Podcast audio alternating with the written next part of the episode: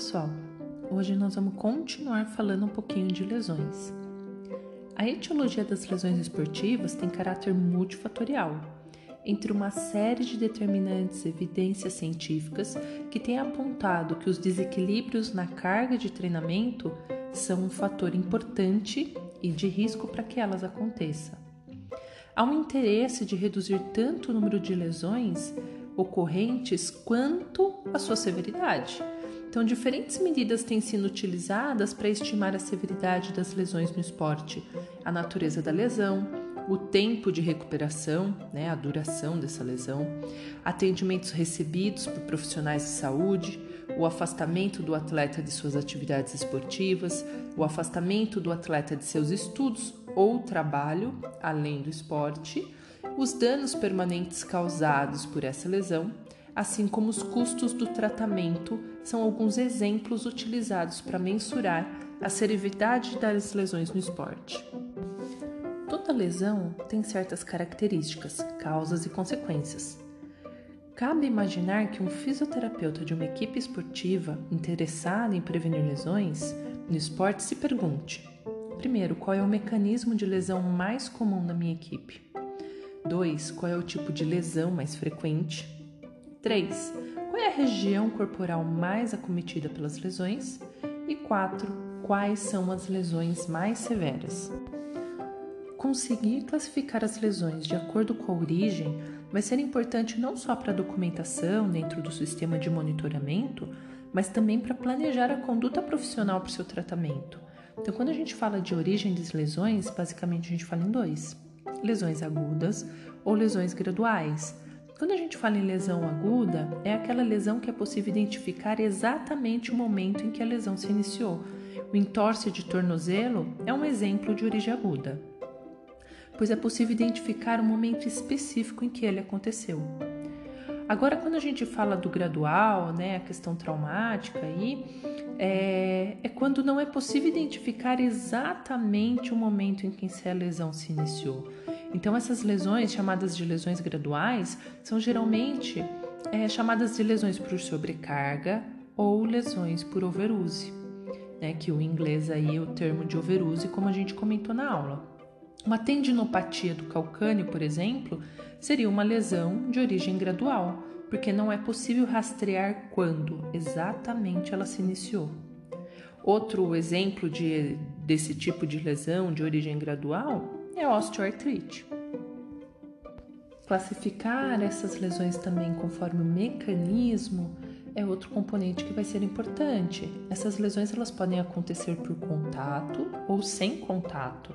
Então, quando a gente fala de lesão por contato, por exemplo, uma lesão do ligamento cruzado anterior do joelho, ela pode ser classificada como de contato quando é associada, né, ocasionada aí por um contato específico de origem externa do corpo do atleta com uma pancada em outro atleta, por exemplo. Agora, sem contato, é uma lesão que não resulta de um contato externo específico, como uma aterrissagem mal sucedida. E aí a gente pode relembrar dos vídeos que a gente viu em aula. Como falado no nosso podcast anterior, as lesões são consideradas barreiras para a prática esportiva e geram custos para o sistema de saúde, tanto público quanto privado, além de atrapalhar o desempenho esportivo dos atletas. Por causa dos impactos negativos das lesões no, no esporte, preveni-las se tornou uma necessidade. Então, como começamos falando aqui nesse podcast, né, entender que as lesões esportivas elas têm uma etiologia complexa e multifatorial e que elas não ocorrem em uma combinação linear de fatores preditos isoladamente, mas que toda lesão ela vem a partir de uma interação de uma rede de determinantes. E nos cabe lembrar né, que o princípio básico de qualquer programa de treinamento é aplicar uma carga, um estresse mecânico, fisiológico, inclusive mental. E por meio de treinamento ou competição que seja maior do que a capacidade do, atleta, isso é o princípio de sobrecarga. Portanto, o exercício físico ele age como um estímulo estressor que induz diversas respostas psicofisiológicas no organismo deste atleta, os quais vão medir o processo adaptativo. Nessa perspectiva, o conjunto de estímulos estressores imposto ao organismo é o que definimos como carga de treinamento. A essência da prescrição do programa de treinamento é o entendimento do efeito que a carga produz no corpo do atleta. É exatamente durante a recuperação né, desse treinamento que vai ocorrer as adaptações fisiológicas específicas no sentido de melhorar a capacidade do atleta em tolerar maiores cargas. E esse fenômeno é o conhecido, como a gente discutiu em aula, de supercompensação.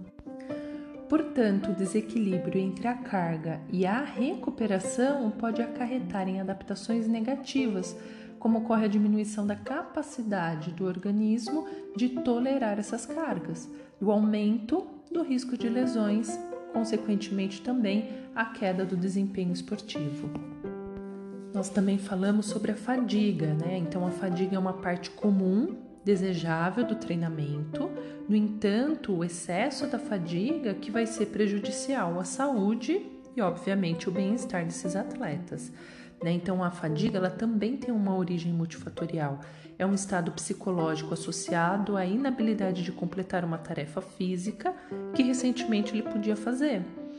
É, em geral, a fadiga tem relação com uma percepção de esforço alterada, assim como uma sensação de cansaço, e aí podemos levar inclusive à exaustão.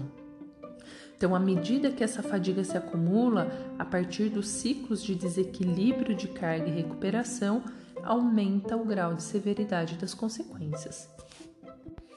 Com base lá no fenômeno de supercompensação, um estado de fadiga aguda após uma ou várias sessões de treinamento é capaz de promover uma melhora de rendimento em poucos dias após uma recuperação adequada e sem queda de desempenho. Entretanto, se a carga de treinamento for intensificada, gerando maior acúmulo de fadiga, pode resultar em queda da capacidade de desempenho a curto prazo, com ou sem sintomas psicofisiológicos de adaptações negativas, e depois de adequada recuperação, melhora de rendimento após vários dias ou semanas. Porém, quando a carga de treinamento é intensificada, gerando maior acúmulo de fadiga e não é respeitado o equilíbrio entre a carga e recuperação, há um grande acúmulo de fadiga e aí sim ocorre queda de desempenho e demanda de recuperação de vários dias ou semanas, mas sem supercompensação. Outros fatores que discutimos em sala de aula que têm relação às lesões é a nutrição. Por exemplo, uma nutrição inadequada, na qual gera uma indisponibilidade de energia, é, ou doenças, principalmente de trato respiratório superior, que pode né, dificultar esse treinamento, estressores psicossociais, como relações do trabalho, na própria equipe, com o treinador, com a família, com amigos, distúrbios de sono também pode estar presente. E muitas vezes os sintomas desses estágios podem ser semelhantes, e o que dificulta inclusive um diagnóstico. E aí falamos da importância do próprio fisioterapeuta estar engajado na equipe de treinamento e ter o conhecimento da periodização, né, do planejamento a longo prazo do treinamento desse atleta. Temos, óbvio, né, que levar em consideração fatores individuais, que esses são extremamente relevantes então, como o nível de treinamento, a nutrição, a saúde, o estado psicológico e fatores genéticos têm relação com diferentes cargas, tanto internas, né, e, e a resposta adaptativa desses atletas sujeito a uma mesma carga externa. Então, lembrando que a carga externa de treinamento ela é definida como trabalho físico prescrito no programa de treinamento, determinado pela quantidade, a qualidade e a organização desses exercícios.